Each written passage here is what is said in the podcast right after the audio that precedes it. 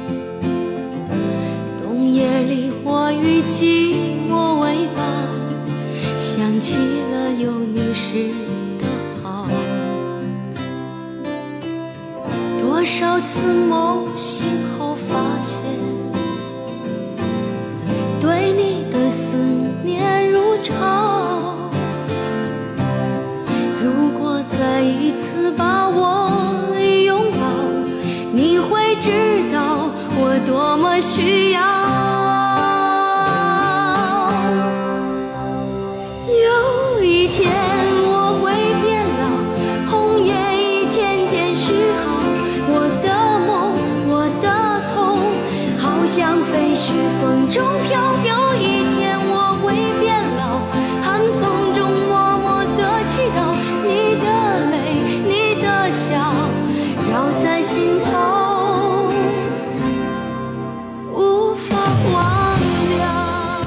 嘿、大家好，欢迎收听，呃，全网最胡逼的科技数码类播客节目村口 FM。今天的开场音乐来自于戴饶一九九七年专辑《思绪如潮》的主打歌《思绪如潮》。哎，今天我和老王一起跟大家带来这期节目，欢迎老王。Hello，大家好，我是老王。哎，这个经历过上期的这个惊喜之后啊，我们节目又回归了平淡。上期这就是短暂平的、短暂的来临啊，然后给大家带来了很多的期待，也带来了很多的惊喜。呃，今天的开场音乐为什么？没放周杰伦呢？对对对对，我就觉得肯定会有人问这种问题，你知道吗？主要还是因为版权问题，你知道吧？咱们节目最近下架的几期有部分是因为版权问题下架的啊，所以最近我在这个节目里放歌的这个频率吧，不能说频率吧，就是说这个放歌的选择方面也，面儿窄了。对对对对对，不敢放那个太那什么的音乐啊，因为太火爆的音乐面临着这个版权下架的风险。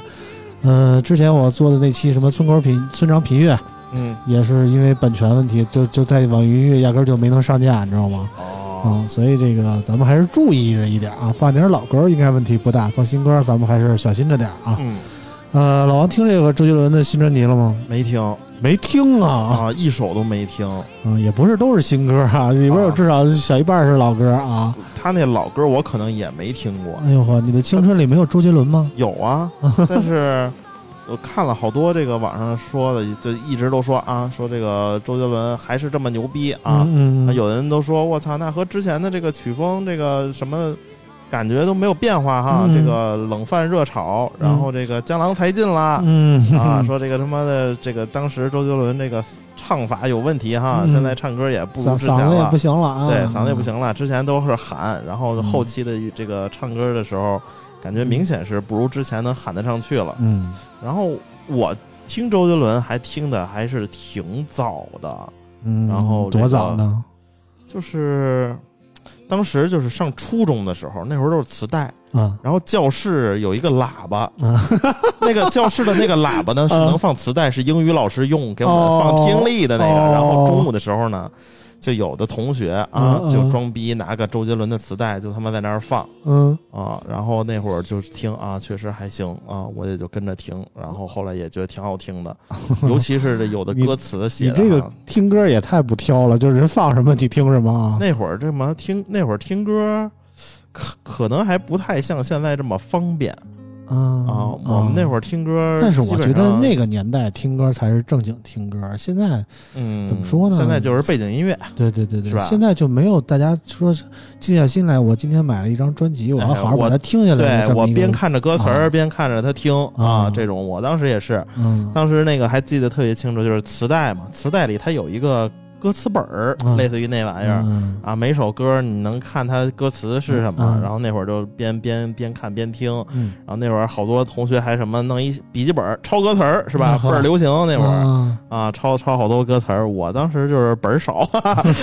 就就没抄。主要你那字儿也认不全啊，啊。对我这个嗯抄着费劲，然后这个我说我不抄可以吧？我这可以这个背歌词儿是吧？我就唱啊，还这脑子呢啊。对，然后那个当时这个周杰伦的歌，好多人就就耍帅啊，什么以父之名，听过吧？听过听就他。妈嘴特快的那种，咬舌头那种嗯啊，就唱，然后就觉得他妈贼帅那会儿。嗯但是那首歌我觉得这个一一般，但是他一般好多专辑里的那首就不是特别火的歌，我反而特别喜欢听啊。喜欢小众的。对，小众一点的，但嗯歌词写的非常好啊啊。然后听周杰伦的歌，我都听不太出来歌词。说实在的，哎，就是好多歌嘛。好多歌我就跟着听了好多年，然后跟着就能唱。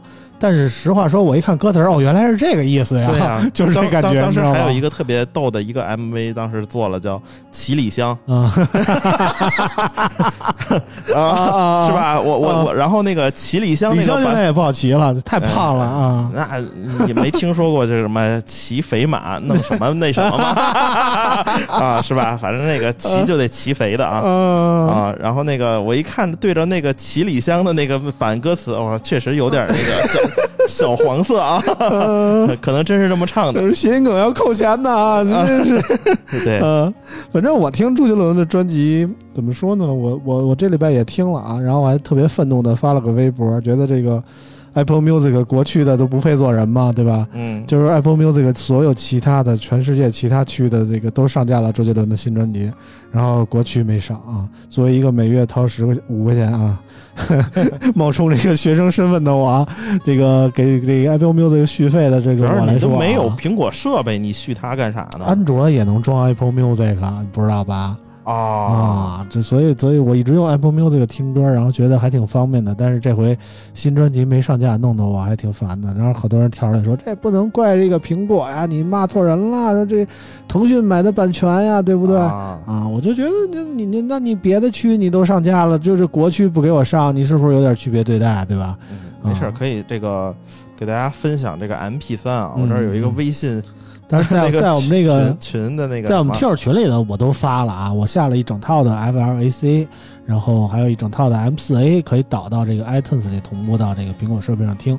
呃，在群里的朋友可能都看见了啊，反正我是觉得周杰伦这张新的专辑呢，你我我整着听了两遍，嗯但是说实话，头两遍听的时候也没什么感觉。我觉得周杰伦的歌就是你需要反复放、反复放，慢慢的你能把旋律记住了，然后差不多的时候你就觉得听的哎有点意思了，就有点这啊个难听的歌啊，你放时间长了，嗯、你就越听越顺耳了嗯啊，确实是，我就觉得你歌这个东西吧，还是得伴随着记忆来共同沉淀的。嗯就是很多歌代表了你某一段时间的某一个心境。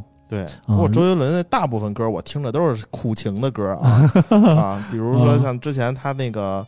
那个、那个、那个寻找周杰伦那个电影啊，嗯发了两支单曲，啊一个叫什么啊《轨迹》啊，啊，一个叫什么《断了的弦》，这两首歌我当年是循环播放啊，哎呦那个被甩的非常痛痛苦。啊说明就是老王 听那两首歌的时候，当时发生了一些事情，哎所以给老王留下了深刻的记忆啊。嗯，我觉得每首歌的存在的意义都应该是这样的，就是怎么说呢？我开始听周杰伦的时候，那时候我已经用老王还用磁带呢，我都用上 MD 了啊。但是呢，我对周杰伦一开始的印象其实，嗯，更多的还是在于旋律。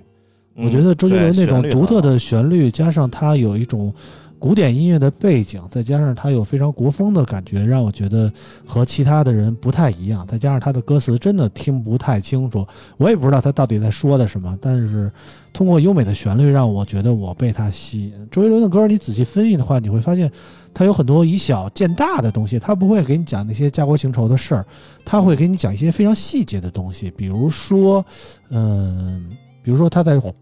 说家里亲情的时候，他用爷爷泡的茶来形容。嗯。啊，他在说一些什么，呃，外国的什么特别的那种有情调的事情，比如说什么米兰的小铁匠啊，啊，什么这那的，就是给你一些非常具体的东西，让你能把其实也不情感光是他啊啊就是不知道大家那个听没听过罗百吉的歌啊？就有一首叫《给我吹喇叭》，我觉得也是非常具体啊。啊，就是怎么说呢，嗯就又给你一个非常具象的东西，让你能有把感情投射到上面的那种那我这个啊这首歌，我刚说那首歌都有画面了呢。你听的都是这些糟糠是啊吗？这这已经被下架了，不知道大家下架就新鲜了啊，不知道大家这个还能不能听见？之前在 KTV 的时候嗯还经常点唱啊。嗯，这一帮男生坐在这个 KTV 里点了一首《给我吹喇叭》，大家都很尴尬啊。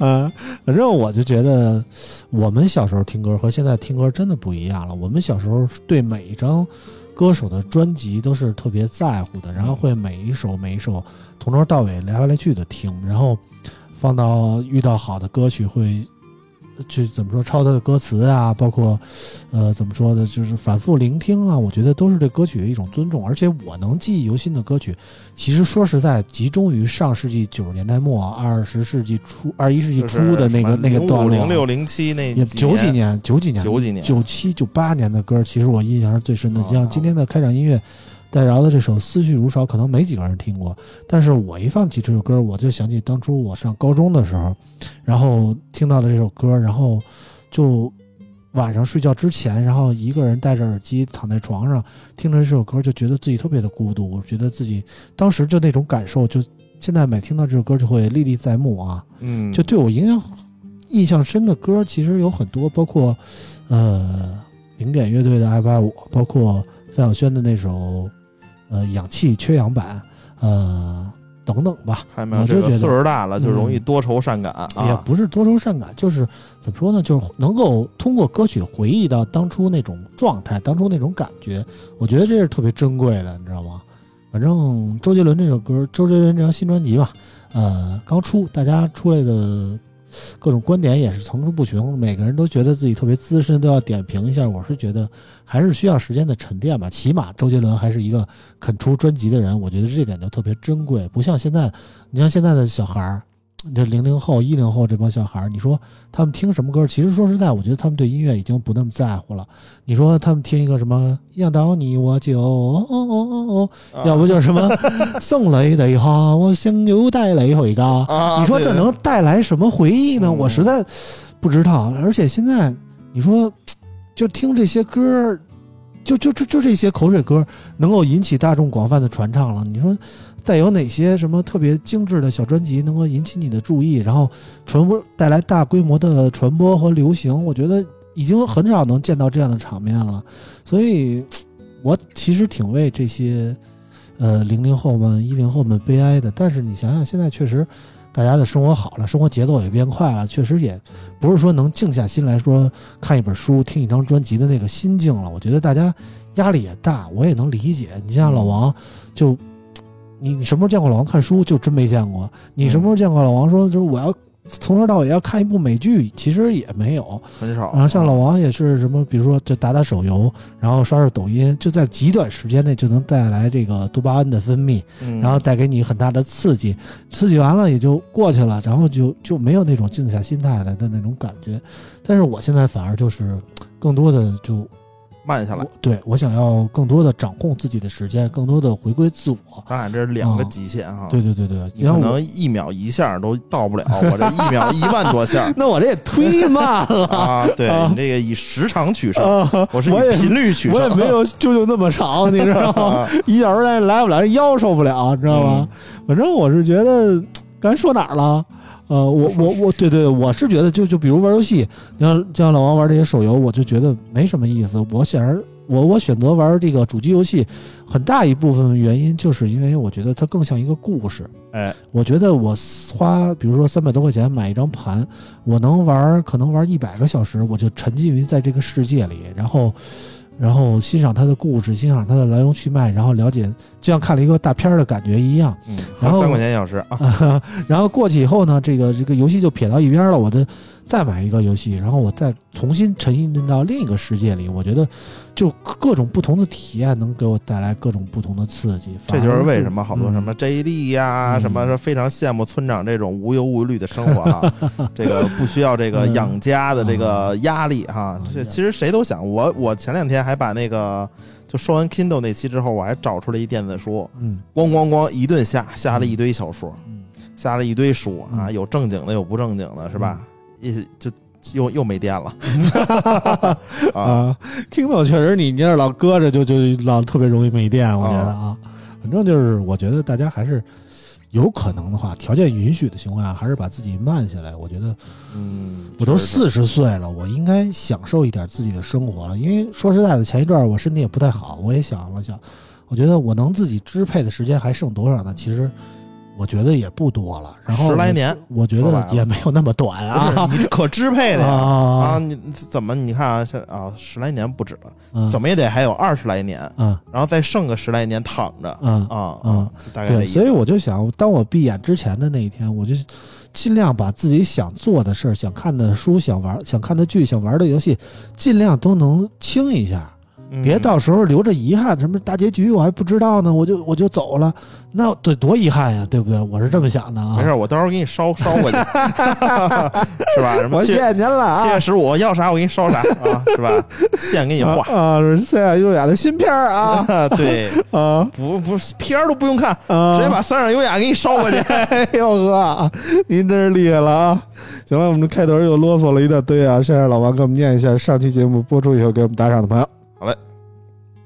呃，上期这个直接念打赏不念留言哈，你来念留言啊，你你都都你念，你先念打赏。我先念打赏啊。嗯这个明显上次就又回来，这个打赏的人非常多啊。嗯首先就是苦心故意爱村口，嗯哎，这位非常支持我们的听友，嗯这个是新朋友叫蒂娜菲，嗯，会不会是个女粉呢？哎，听这名字还真的像蒂娜菲啊是吧？你看蒂是那个。呃，我突然停住了，我操！我操，我我这个这个地，我我想不出能不 知道让怎么组词啊，就 对只是那一个词啊。对，我因为在我脑子里只能组叉 d 啊，这个 d 呢，那就是雨字旁的那个那，然后飞就是草字头这个飞。嗯。啊。如果是位女听友，实在不好意思冒犯了啊。啊，感谢感谢。嗯。啊。任玉华，这个是比较新，嗯还有这个灰太狼的圣诞，哎嗯，也新。嗯然后芝士蛋汉堡的血泪，这个是老听友了嗯，J Z Z A S L。嗯，然后还有这个飞马鱼雷龙乘三啊，嗯这三个字。然后嗯 Shape 二的羊，嗯阳光的快乐生活一九零五，嗯然后其中这个蒂娜菲和芝士蛋汉堡的血泪分别打赏了一百元，感谢感谢。哎，很多人都是冲着啾啾来的啊！啾啾现在应该在这个一个缺氧的环境中在适应啊。上礼拜都说了，舅舅去那个喜马拉雅了，那个，对对对，珠穆朗玛西藏那边了啊，！然后拍车去了，不知道这个八月份能不能回得来，我们就静静期待着舅舅吧。然后很多人说这个那个新女主播什么时候来呀？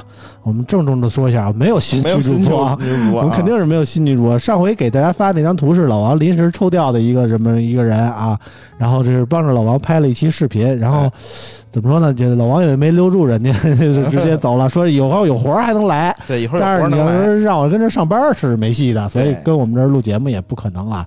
现在这个小女孩啊，真是我是觉得敢想敢干啊。确实是但凡是有点儿姿色的，啊，这是你说的啊，就想这个 躺着挣钱，对对对，就是他们也想搞钱，但是我觉得像啾啾这样，就是勤勤恳恳，就这这这靠努力挣钱的，其实特别少见了，已经。嗯，对，都想走点捷径。你看我们楼下楼上这个是吧？不是都是走捷径的吗？哪儿比啾啾差呀？嗯，啊，所以我就是意志力方面所。以又一步凸显了那个啾啾的珍贵啊。哎，有很多朋友都是冲着啾啾留言的啊，我们给让老王给念两条这个关于啾啾的留言。好嘞，然后苦心孤诣爱村口这个必须欢迎啾啾回归节目，久违的声音又能听到我喜欢的啾啾读新闻环节了啊哎！今天今天又轮到我读了啊，对不住啊。啊，嗯，然后这个啊，我我这个隔隔过去啊，有一个为为啥呀？摘号的羊说，今年整体大形势波动比较大，个人感觉会对小米冲击高端的策略造成一定的影响。如果小米能在小米十一时就运用今年的策略，嗯，个人感觉会有不一样的效果。不过小米是上市的公司，有的时候考虑的东西会多一些。最后啾啾回归了，打赏走起来。哎，这是更多的说关于小米的小米这个十一啊运用今年的策略，今年是啥策略呢？就是一徕卡吗？对呀、这个今年的高端的路走得更顺一点，我觉得。呃，如果这个去年小米十一用今年的策略用徕卡，嗯很有可能会被这个骁龙八八八给坑了，哎，是吧？今年其实小米十二 S 天时地利人和了哎对对对，就从甭管是外部的条件，包括徕卡的引入，还有内部的条件，这个 MIUI 的提升啊，这嗯更关键的是这个骁龙八加加这个处理器，它不再那么发热了啊。嗯我觉得这其实是根本。对嗯，呃，更多的一条留言也是关于说这个小米十二 S Ultra 的啊。啊、作为一个摄影爱好者，也用过两三台相机，有七个镜头，第一时间体验了小米 S 十二 Ultra，感觉还不错。我主要是把手机固定在长焦镜头上，做一个记录拍摄过程的小视频，同时也会拿手机取一下好的景，然后再拿相机拍。小米这个手机还真不错，主要是色彩比较准，呃，焦段跨度比较大，还是不错的，但比 GoPro 还是差一些。嗯，GoPro 不是一个广角的定焦吗？就是啊。对吧？嗯、看怎么拍吧。对然后这个这条留言来自于此言差异二八啊，非常这个感谢这位朋友的留言。嗯，呃，怎么说呢？这礼拜其实群里关于这个小米十二 S Ultra 的讨论热度还挺高比较高的啊，嗯大家也是有买的，然后也给有南给我们风也问我来着呢。对对对，也有给我们晒照片的啊。反正说实在的，嗯，我觉得你要说仔细研读，他哪张照片都能说出他好的点在哪儿。嗯但是怎么说呢？我还是那个观点，其实我不是一个特别热衷于摄影的人，嗯，所以我其实也看不太出这个到底好在哪儿啊。但是老王这个拿着 S Ultra 这个也是拍了拍，美了一礼拜了啊。嗯，啊，我觉得老王的体验还是确实应该比较真实。啊。如果你要是这个，就是我之前说过，这个小米 S 十二就是十二 S 系列啊，它嗯这个用了徕卡之后呢，它选择了和之前不同的路，比如说他没有用高像素，嗯，然后这一次呢，他真的是把所有的这个心思啊或者方向都用在了这个色彩上。嗯。就你会拿，比如说拿这个小米和这个荣耀，嗯。哎，对比一下，你可以发现啊，就是如果你放大来看，小米的细节是不禁看的嗯。啊，禁不住看的。嗯，但是它的这个色彩表现就是非常的讨好你，就你嗯。会觉得啊，这个色彩确实有那么个味儿嗯。啊，确实有点这个人文味儿了。嗯。但是你如果真的是要抠细节呀、比如说抠它的这个什么色彩溢出啦什么的，我觉得这个真实度上还哎，真实度上还是差一些。比如像明暗的这个地方，嗯它这个有一些这个溢出啊，有一些这个曝光不够。嗯，但是你整体看上来，小米会给人的感觉，比如说像。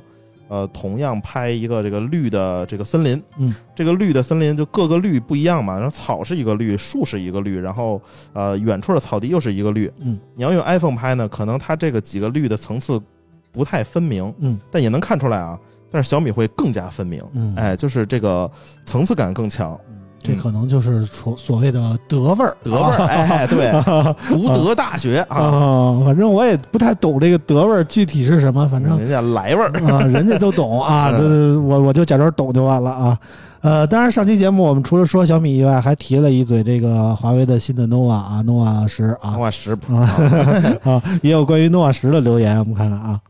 说这个爱吃鱼的大骆驼说对华为的评价最真实 啊，这个这个我们确实是啊，嗯呃，都云作者吃嗯啊，这个村长还是那么不遗余力的损华为低端机，我们这个绝对不叫损啊，我们这儿如实描述。对对对，我们就是说点正经的实话而已啊。这个你要说损的话，就有点这个拉踩的意思了。对对对我们这个没有拉踩它，我只是们只是实话实说。啊对它是十分，我们不会给它吹到十五分，或者给它吹到六分对十分就是十分啊。对不像一些其他博主可以毫无节制的吹啊，嗯吹的毫无节制，喜欢，感谢感谢。嗯，你看咱咱们这些同行们啊，都吹的挺好，你说得了啊，四 G 无用，陡增功耗，感知不强，是吧？嗯，反正 nova 十就就就再想听关于我们的评价，我们也不多说了啊，就是好好听上期节目就行了啊，嗯一，个七七八 G 就够了，我觉得。对，这个用了好久了啊。嗯其实还有上一条，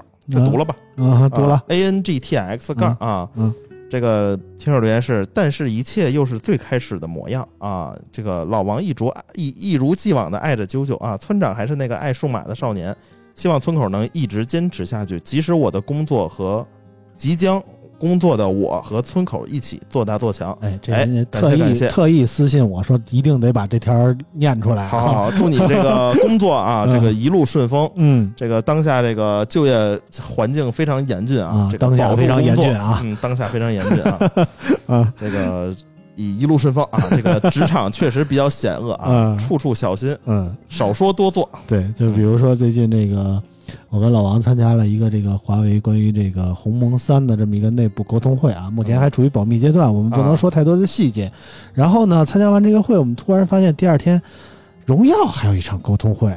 然后赵明呢还上了个新闻，说这个暗讽小米和这个徕卡的合作不怎么样，什么这那的啊记得这事儿吧？啊，说这个。呃，影像联名是噱头，不如踏 实自踏踏实实搞那什么。呃，我当时第一时间我想的是，我操，怎么连亲爹都骂了？就是就是，我也不太理解，这场发布会叫你了吗？这个没叫啊啊！后来一看，说小米呢。啊，我们都不在这个沟通会的名单里啊，所以我们第一时间没有听到。然后我们也是看网上传出来的消息，我们首先惊讶有这么一场沟通会啊，其次是说赵明这这真是一个是吧？嗯，啊，提上裤子就就骂娘啊！对对对对，这个是吧？你用就是血统，我用就是强强联合。对对对，我觉得这有点不合适啊。当然也有很多人说这个给赵明者啊，说原话不是这么说的，这那的，什么这那的，反正我觉得无风不起浪吧，对吧？总归有点也有这个那么意思、啊。新浪科技这微博这个标题党的意思啊。对对对对对对，行了，那个关于乱七八糟我们说这么多啊，这礼拜有几款新机发布啊，但是好像又没有发布啊，感觉印象都不是很深，但是我们依然要按照我们的节目惯例给大家说一下。首先，第一款来自于红魔，七月十一号，红魔召开新品发布会，本次公布新全新的。红魔 7S 系列游戏键鼠系列以及这个电竞的显示器，其中红魔 7S 系列游戏手机搭载了高通骁龙八加处理器，而7 Pro 系列还搭载了红魔和艾维联合研发的红心一号独立游戏芯片，配备了 LPDDR5 内存以及 UFS 3.1的闪存，采用 S 10.0的魔冷散热系统，内置6.8英寸120赫兹 AMOLED UDC 屏下摄像全面屏。本次共提供先锋透明银翼、先锋透明暗影、暗影骑士、变形金刚大黄蜂限量典藏版四款配色，售价是五千一百九十九元起。哎，老王觉得这个机器怎么样？啊，这个机器先说这他妈的版本实在是太多了啊！这个嗯七 S 和七 S Pro，然后嗯七 S 又分什么这个普通版和这个什么刀锋版嗯啊，然后那个又有大黄蜂版，然后这个七 S Pro 又分两个版，嗯然后每个版本呢又他妈分两个这个内存的版本嗯啊，这个一个机型划分的很细嘛。对十几个这个京东的链接啊，啊我我用了一下，感觉确实还可以啊。嗯。就是现在那个红魔，它那个官方也说了，说那个线上销售啊，这个比去年相比提升百分之三十。嗯。之前我一直以为是红魔黑鲨是五五开，嗯。然后现在从销量上来看，可能红魔还真的是最最高的了。嗯。然后其次是黑鲨，其次是 ROG。嗯。这次 ROG 的这个朋友也跟我说啊，这个卖的不如预期，嗯，嗯，主要太贵了，它确实有点贵。七九九九起，你想想，嗯，就比这个黑鲨贵了最少小2000两块钱千块钱，对吧？啊两千块钱啊，，我觉得 LG 还是对自己的品牌有点过分的盲目自信了。在手机上可能是这样，嗯但是你说一个电脑，你比同配置的你多卖个两三千，我觉得一点毛病没有。嗯但是这个手机确实还是，但是东西确实虽然有了这个败家之眼的加成啊，但是 LG 六怎么说呢？感觉上，实话说啊，如果让你选 LG 六和这个红魔这个手机，你你怎么选那不考虑价格的话，肯定选 LG 六啊，啊？我也是这么考虑的啊。毕竟帅啊。对对对对，怎么说呢？我觉得红魔这个机子，我看来有点儿。如果你背板印一个红魔的莫名其妙的 logo，和印一个 LG 的败家之眼，再配上那个呃特别未来感的这个白黑配色白的话、黑配色后啊，边还有俩背窗，对啊我觉得还是 R O G 六看着帅。对。但是我发现一个问题啊，嗯就是我说这个好多人不知道 ROG 六嗯 ROG 是什么东西？啊后来我想啊，ROG 的中文名叫什么？我说啊，玩家国度。啊他说玩家国度也不知道。啊我说这个败家之眼你听说过吗？啊啊，他说这个我好像听说过啊啊啊！啊 反正那个 LG 六后边有一个大大的败家之眼啊。嗯呃，怎么说呢？我是觉得 LG 六，呃，它和红魔有两点不太一样的地方，一个是它电量更大，嗯它有六千毫安时的电池，对红魔是四千五百毫安时的电池。嗯这两点呢，就是说，但是红魔的充电电速度快啊哎，啊，LG 好像只有六十五瓦，六十七，六十七啊，67六十七啊，红魔一百多瓦，红魔一百二吧，我记得是啊一百二还是一百六十五？反正给了一个一百六十五的头儿。啊，反正就是一个是充电快，一个是续航长啊，嗯这两点有不同。然后呢，呃，LG 更多的是采用液冷散热比较标准的一个配置，然后红魔呢总会加上自己的这个风冷啊，呃，有个主动散热，它嗯那个，但是这个风扇它有一个问题，就是消叫啊，嗯就是有噪音，而且容易积灰。说实在的，是吗？嗯这个容易积灰。如果你长时间使用这个呃红魔手机的话，你会发现它那个这个风扇周围会有灰尘。谁也不是在一个无菌的环境下使用这个智能手机啊，所以这个用的时间长以后，你有一个外露的风扇，必然会导致一些灰尘的进入，这也是没办法的啊。所以我是觉得这两点不同，造就了两两款智能手机这个偏游戏向的智能手机啊，在这个购买人群的取向上可能会有所区别。我觉得偏重游戏的还是更多的还是我觉得认品牌的。但是如果说你要从系统的可用性方面，我觉得 LG 的系统和这个红魔的系统都那么回事儿啊半，斤八两，都不太好使。你要做一个日常红魔的可能有点更糙一些啊啊，红魔这个确实糙啊，然后嗯那个它的那个开机的那个声儿啊，就有点吓人。啊，刚一开机它噔噔噔噔噔噔，我说这什么声儿？嗯。然后就它有一个那个红魔机啊，啊之前我们说那个飞盘机，然后它这里边有一个红魔机啊。呃 红魔机然后就啊动不动就得给蹦出两声来，嗯有点吓 3D 小人儿啊。哎有一 3D 小人儿，嗯。然后我觉得是没鸡巴什么用啊，没什么用啊。嗯。我觉得怎么说呢，就是如果说过去两代骁龙八八八和骁龙八阵一的产品，这个游戏手机还有比较突出的明显优点的话，到了骁龙八 Plus 这一代啊，可能说游戏手机拉不开差距。哎，就就真的存在的意义，可能我实话说实话，就有点感受不到了。嗯，就是你即便说加了风冷、液冷这些，你都给怼上了，你在游戏方面的表现其实和这个差不了一帧呃，普通的这个八加这个处理器的，包括这个小米十二 S 啊，啊包括我们接下来要说的这个 realme GTR 大师探索，版啊，其其实有一特别有意思的问题，表现差不多啊，特别别有意思的问题就是，我用小米十二 S Ultra 跑原神嗯啊，跑了半个小时，是六六十点三八帧嗯，嗯稳啊，六十点三八帧，嗯。然后这个功耗是四点七瓦，嗯。然后那个红魔呢是六十点五几。嗯。然后这个 ROG 也是六十点多，反正都超过六十了、嗯。啊，因为它最高帧率就六十，它是超过六十一点。对，然后温度呢都很低。嗯。啊，尤其你上了背尖之后啊，嗯。二十六七度。嗯。啊，这这个手机都有点冰手，我跟你说。嗯，所以说这一代呢，就是差距拉不太开了。对。嗯，所以我是觉得我是这么想的，我是觉得游戏手机现在有点过分偏执于这个怎么说呢？这跟那个普通的手机非要随大溜儿，我就要追求轻薄。我觉得专注于游戏手机的人群其实可以有更大的包容性。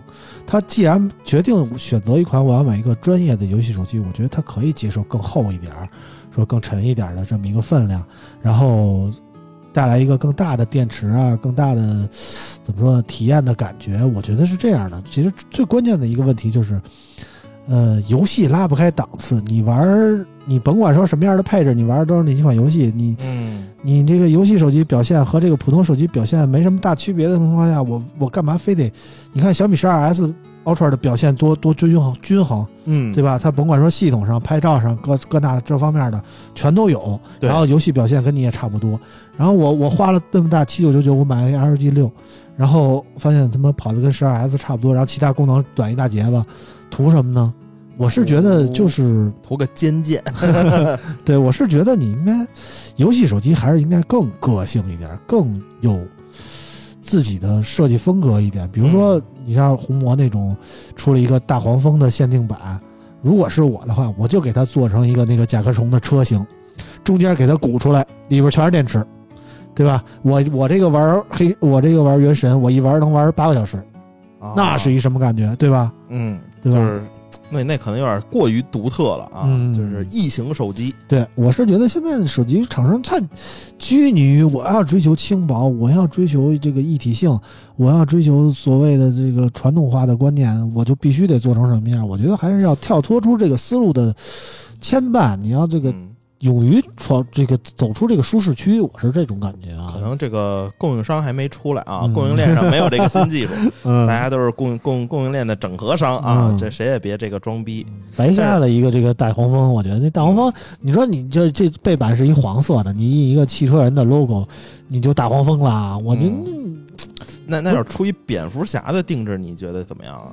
蝙蝠侠你看你怎么做了，你知道吗？下个月有一蝙蝠侠的定制你要，说蝙蝠侠做成一个蝙蝠车那种，那些逼。我我觉得这个外外形上很。难去去，嗯你看啊，那本来这个手机就卖不出去多少台，嗯然后你又单开模做设计，做这蝙蝠侠的车，嗯我觉得够呛。但是会下下个月会有一个蝙蝠侠的，啊，嗯，你这提前曝光合适吗？其实不太合适，但我也没说是谁 啊啊，万一是荣耀呢，是吧？我我联名啊，强强联合和蝙蝠侠 那蝙蝠侠臊的慌，你知道吗？不能不能联名啊，这联名不了。嗯嗯，反正如果说就是现在现在出了两款了，一个红魔这个七 S 系列啊，一个 LG 六，再加上即将可能要登场了新的黑鲨啊，对，我觉得如果是你，你会等黑鲨，还是说现在就买了？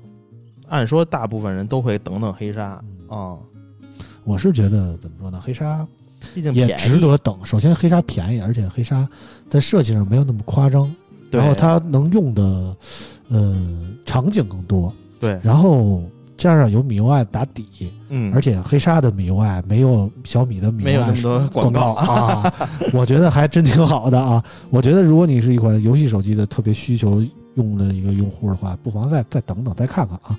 我们的原则一直都是 别着急买啊，对，别着急买，接下来会有更好的。对，嗯嗯，行了，说完红魔，我们再说下一款啊，下一款来自于 realme 啊，realme 在这个我看看哪天啊，呃，七月十二号啊，realme 出了一个呃 GTR 大师探索系列，同时推出的还有这个耳机啊，Buds 三 Air Buds Air 三 Neo，还有这个笔记本 Air 三款新品啊。其中这个 realme GT 二大师探索版采用了6.7英寸一百二十赫兹的电竞显示屏，搭载高通八 Plus 处理器，搭配了 LPDDR5X 的内闪存芯片以及叉七独显芯片，支持一百瓦秒充，内置五千毫安时电池。影像方面搭载五千万像素双主摄像模组。realme GT 2大师探索版提供硬核硬箱硬箱旷野。冰岛盐苍岩三重配色啊，售价三四九九元起啊。然后这个对 realme GT 2有感觉吗？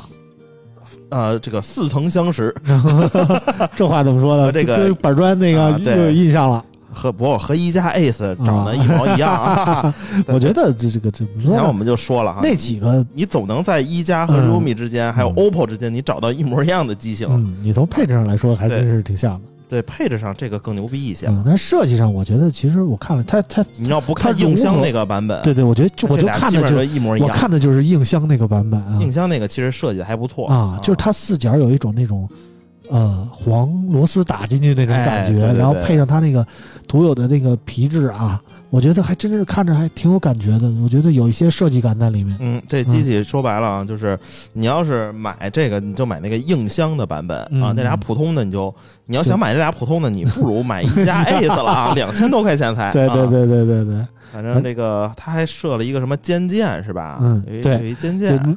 就冒充自己是游戏手机哎啊。，对，然后他说这个有一个什么五大首发，嗯，反正这个我也感知不强啊，反正是我感觉就是大家使起来应该也没有什么太大感知。首先那什么嗯叉七的这个独显芯片是吧？对对对，我也不太理解啊。这个这个这个就是插针，嗯，插针，对。对，它这个技术其实是第三方的啊，叫这个 Pixelworks 嗯。一个公司专门做这个显示技术的。嗯。啊。之前很多这个手机厂商都用的是他们家的这个技术，嗯。但是发布会上从来不说嗯。啊这个公司。嗯。嗯，我跟这个公司的 CEO 非常熟。哎呦啊，啊哦，就有一次的那个上海 MWCS 的时候聊了一下，嗯，我说我操，就非常熟了啊，就做过就专门找我过去做专访啊 啊。我说这个，我说这么多手机都用你们这个这个 Pixelworks 这个显示技术啊，嗯还有叫什么 iRay 五、什么 iRay 七什么的，我嗯看 OPPO、vivo 都用。嗯我说那个为什么发布会上他们都不提呢？他说嗯：“哎呀，我们这个也是想让联合搞一下子，但是呃，这个大家都喜欢把这个技术说是自己的。啊”我说这个懂了嗯，嗯，没错，我也接触过这种供应商啊，就比如说每家那个手机发布的时候都说我们是 X 轴线性马达，我们的线性马达震动有多少牛逼啊？嗯其实背后有一个公司叫瑞声科技，每回这些供应的技术其实都是瑞声科技来提供的，但是每个手机发布会厂商都会说我们的 X 轴线性马达最牛逼，这么着的啊，从来不提这些背后的供应商。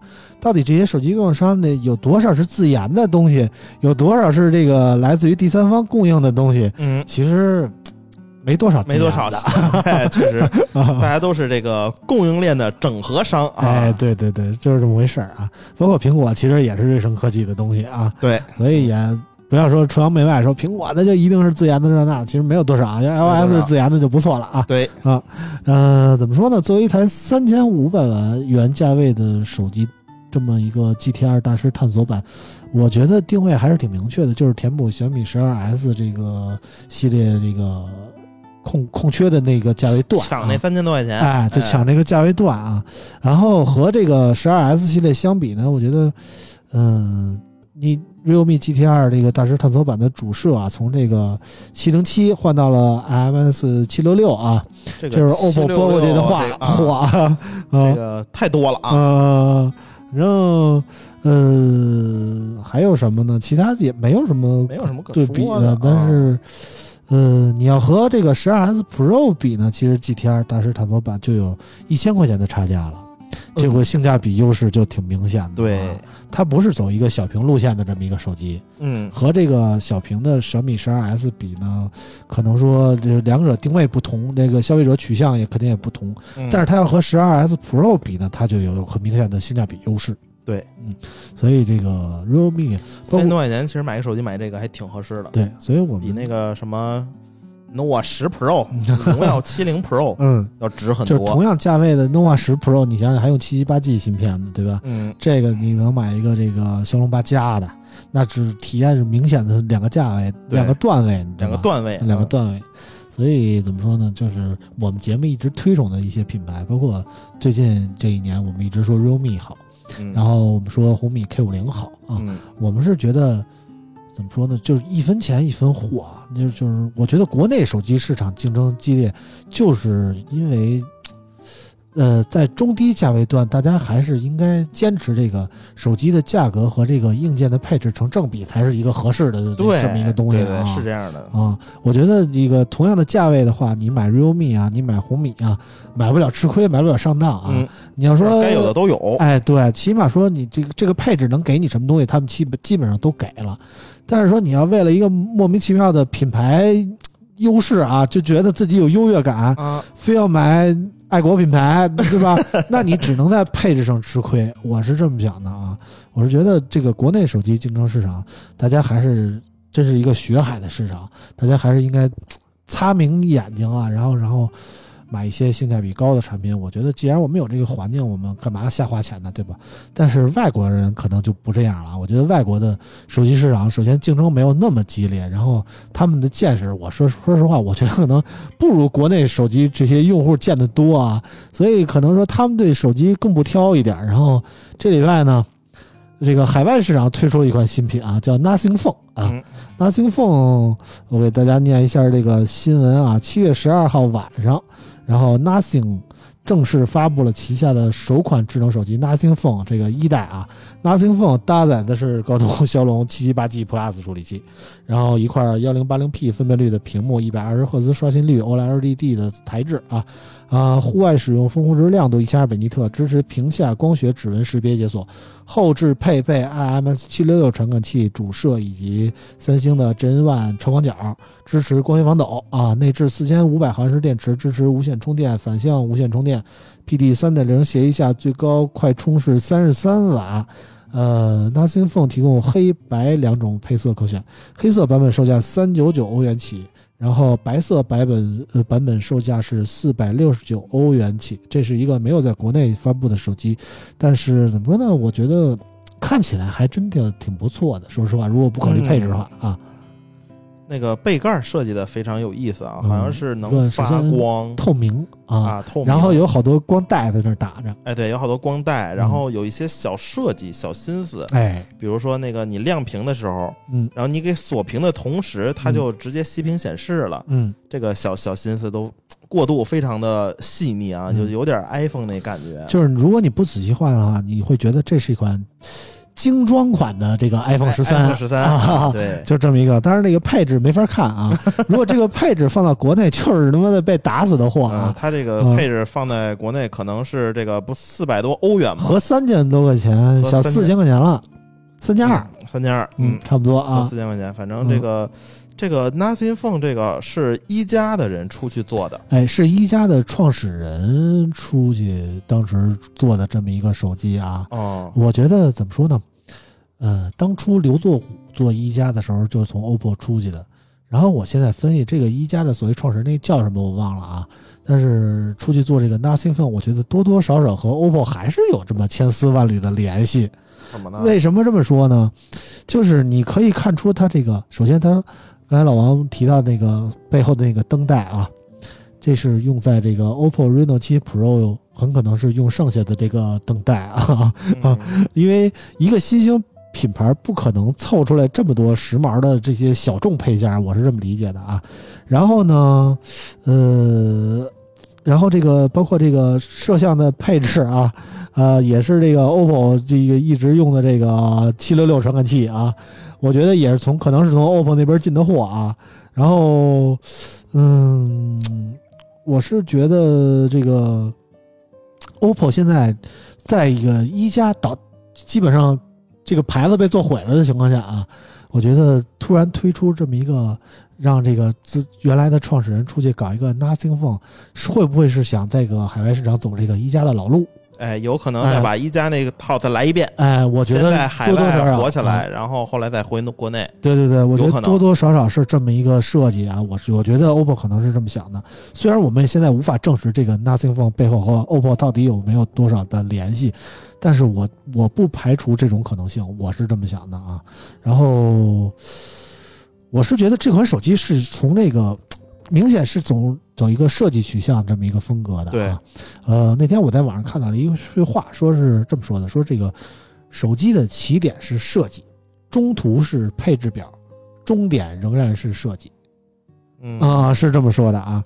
嗯、其实仔细想想，其实我们最早接触手机的时候，还真的只关注它的设计，不在乎它的配置，对吧？那人雷就最早说了，没有设计就是最好的设计啊、最早我不是不是说智能手机阶段，你看非智能手非智能手机这样配置都一样，我们关注的还真的就是外观设计，你知道吧？啊，这个我们从来不在乎一个手机的配置是怎么样的、啊，稀奇古怪怎么稀来。你啊像之前的那个特别早，我觉得那会儿手机是真好玩嗯啊。像西门子当时出了一个系列嗯啊，方的、菱形的啊嗯，各种各样的。嗯，但是现在你看，伴随着这个小米手机的崛起啊，我觉得大家都意识到了配置的重要性，肯定就是每个人都烧配置，然后弄到现在卷卷卷卷到最后，大家配置其实价位段就决定了你的配置。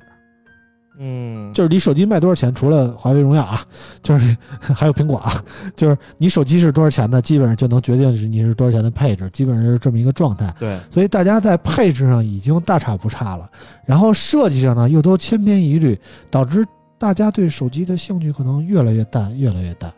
然后这次 Nothing Phone 把这个重点放在了设计上，我觉得其实可能引领了一波以后的可能说未来的风向吧。手机设计这块儿，啊、我觉得手机设计各真的，家都他妈的有有点设计不出花儿来了啊，嗯也就是小的这个摄像头模组啊，嗯是吧？排列排列啊，放左边，放中间啊，放嗯下边啊，嗯然后什么火山口啊这种，给你设计这些。嗯反正这个 Nothing Phone 哈，这个你仔细研究，确实是非常有意思啊。嗯就是嗯就是没有，就是零，嗯是吧？过去叫一加哎，然后是 然后叫加，嗯然后这个回来可能叫一减，，nothing 了嘛啊，嗯，有可能。大家反正这个水鱼圈现在。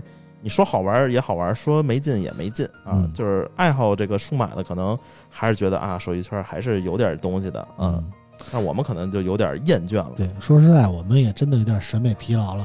所以面对这么一款七七八 G 的手机，我们和这个上一款采用七七八 G 手机的结论完全不一样啊。啊，因为首先它面对的是海外市场，不是来坑我们的啊。嗯其次，我觉得它设计上有点东西，不是那么千篇一律的。我觉得我还是挺倾向于这种从设计上，呃，动脑子，然后走一条不同的特质的路线的。我觉得现在，包括说之前魅族的李楠出去搞那个怒喵，啊，怒喵其实我觉得李楠是先想明白了的一波人，就是我给你搞一些纯纯的嘎韭菜，我我就我 我就给你搞一些乱七八糟的特别个性化的东西，嗯，然后卖齁比老贵的，我也不多量产，我就卖一批是一批是一批，啊对然后我就薅你这些贵这这有钱人的韭菜，对对吧？克制化，对对对对，就是我就觉得总有一批人想要追求个性化，不想千篇一律，不想随波逐流，是这样的。对吧但？你说那些花了高价买的人，他傻吗？嗯。其实真不是，嗯。你觉得他傻，嗯。就是有钱人没有傻的。嗯，哎，我一直相信这句话嗯啊。所以博文都买了嘛，咱俩就傻，说实在，对，对我们买买不起，不惜的买啊，不惜的买，我们。嗯，行了，今天关于手机我们就说这么多啊，没什么话题了。说实在的啊，今天说实话这礼拜过得比较平淡啊，但是下礼拜不一样，非常下礼拜有这个荣耀的发布会，有这个爱酷的发布会，嗯，还有华为的发布会啊。嗯下礼拜又各种各样的发布会又要走起了啊。明天我也要去趟厦门啊，然后出个差。你看，这我都从三月份出差了？从三月份到现在已经几个月，四个月了没出差了啊。嗯我也得出去溜达一趟，也，不知道能不能顺利的回来 啊啊！然后我们那个再说一个事儿，我们那个群啊，你的听友群满了啊，现在加不了了啊，加不了嗯加不了听友群了。去这个微信群只有五百个人，我没有没有更多的名额了，现在已经满了。如果说以后谁要退了呢，可以再抽空加个人，但是我们现在也不好意思说是踢谁不踢谁的对，你啊，说这个好几个月、半年不说话的，你说我们给踢了也？不好意思。他没有这个统计功能，对？没有这个统计功能。你要说那能统计出来说谁是进群以来没说过话，我给人踢了也行，有这个插件是吗啊，吗？好像叫微信的一个什么，好像是微信的一个机器人儿，哦哎，你给加进去，好像是八块钱，啊，然后那个它能统计谁说了多少话，今天谁说了几次这种啊有那么个功能可以研究一下。哦，研究研究啊，嗯反正那个近近期再想进群的朋友们，可能说很难了，因为我也不打算再开一群，我们对也经营不过来啊，经营不过来。一个群，你说我不可能这群说完了，内存再说一遍，对，有点这个分裂了。但是好消息是我们在对 我们在这个电报开了一个 Telegram 开了一个群，这个呃村长这一笑，你就知道这个电报啊，呃这个没不方便多说啊，不方便多说啊不方便多说，但是知道这个东西的人肯定都懂啊。啊，大家这个想着下载加入吧。对，如果你想加入这个群的话，可以私信我，我把这个邀请链接给你发过去啊。嗯，那里边可活色生香了，我跟你说。